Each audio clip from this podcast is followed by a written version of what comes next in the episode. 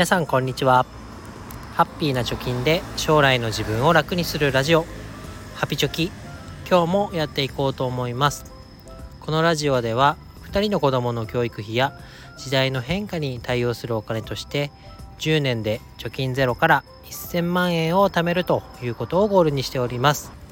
これから資産形成を始めようとしている方や投資を始めたばかりの方に何かヒントになる情報をお届けしております。今日のテーマはシーフードヌードルの価格から考えるインフレ対策ということで話していこうと思います。まあなんだこのタイトルはという感じですけど今日たまたまね、えー、時間がなくてお昼ご飯をコンビニで食べようと思いましたと。で何気なくシーフードヌードル食べたいなと思ってね。でちょっとお腹が空いてたんで大きいねビッグってやつをね買ったと。でレジに持っていったらだから290いくらって出てるんですよねレジの画面に。でこれ何かの間違いだろうと。私の感覚では多分200円ぐらいで買えたんじゃないかなと思ってたんですけどそれがねシーフードヌードルピッとやったら270円だから290円っていう風に出たんですよ。でこれなんか違う商品とね間違ってスキャンしたんじゃないかなと思ってったんですが間違いじゃなかったということであれれと思って調べてみました。そうすると確かに私の記憶は間違ってなかったんですよね。2020年時点では220円だったみたいです。希望小売価格が。なので200円ぐらいだったんですけど今300円ぐらいになってると。2年3年ぐらいで100円ぐらいね同じシーフードヌードルの値段が上がっちゃったよということです。でこれね物価上昇が起こっているということはつまり同じ、えー、お金1,000万円なら1,000万円持ってても物価が上がるっていうことで同じ1,000万円で買えるものの量が減っちゃうよねっていうこととイコールだと思います。じゃあこのね物価上昇、まあ、インフレからどうやってお金を守るのがいいのかというテーマで話していきます。まあ、結論はですね現金で持たないもので持ちましょうということです。で、えー、これね分かりやすいサイト調べたらありましたので URL 貼っときます。まあ、何のサイトかというと三井住友銀行が運営しているサイトになります。でこのサイトの内容を要約していきますと。まず同じ1000万円を持っていたとして物価が3%ずつ上がっていった場合その1000万円で買えるものの価値っていうのはどう変わるかっていうのが示されてました。これね見たらねギョッとしました。60歳の時に1000万円を持っていたよという人が20年後物価が3%ずつ上がってった場合買えるものの量はいくらになるかというと553万円に減っちゃうよっていうのが書かれてました。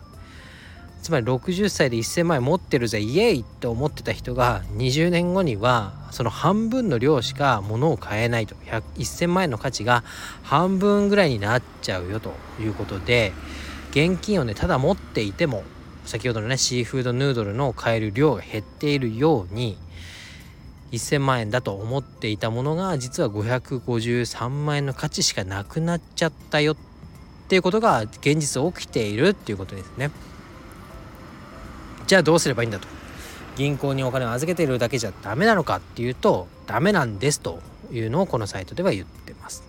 じゃあ何を持てばいいのかっていうと物つまりは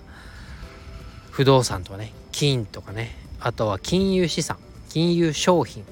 もいいよということが書かれています。じゃあ、まあ、金融商品私も積立 NISA などで投資をしていますけれども何を持っていればどれぐらいの平均リターンが得られるかっていうのも出てました。で物価の上昇率が2.7%だとした時にじゃあ金融商品1969年から2014年のデータを見て平均リターンがどれぐらいかというのが出てます。え、海外債券で3.7%これね物価上昇率の2.7%より上回ってます。で国内債券で見ると5.5%国内株式で見ると6.5%海外株式で見ると7.4%ということで現金で持っていたら半分以下に価値が減ってしまっていますけれども金融商品今紹介した海外債券国内債券国内と海外の株式で持っていることによってこの物価の上昇に対してお金の価値が減らないで、えー、運用ができるよと。物価上昇からお金を守ることができるよっていうのを紹介されてました。これを見ると貯金だけしてるとあやばいよねと。かつ日本円で貯金をする日本円に全てベットをしていると日本の力が下がってきた時には円の価値もどんどん下がって買えるものの量が減っちゃうよねと。そうでそれに対抗する場合どうすればいいかというと金融商品特に株式海外株式を持っていることで物価上昇が起こってもその分資産がね、えー、海外の会社のリターンによってカバーできるよっていうことがわかるよということです。だから積立 NISA などを使ってね、えー、海外株式私であれば、えー EMAXIS スリムの全世界株式オールカントリーに投資をしてますけどやっぱり投資をしないと物価上昇に負けちゃうよものの値段が上がって同じ1000万円を持ってても買えるものの量が減っちゃうよということになるよねっていうことがわかるかなと思います。だからねみんなね今貯蓄から投資へみたいなことを言ってね、えー、新 NISA が来年から始まりますけど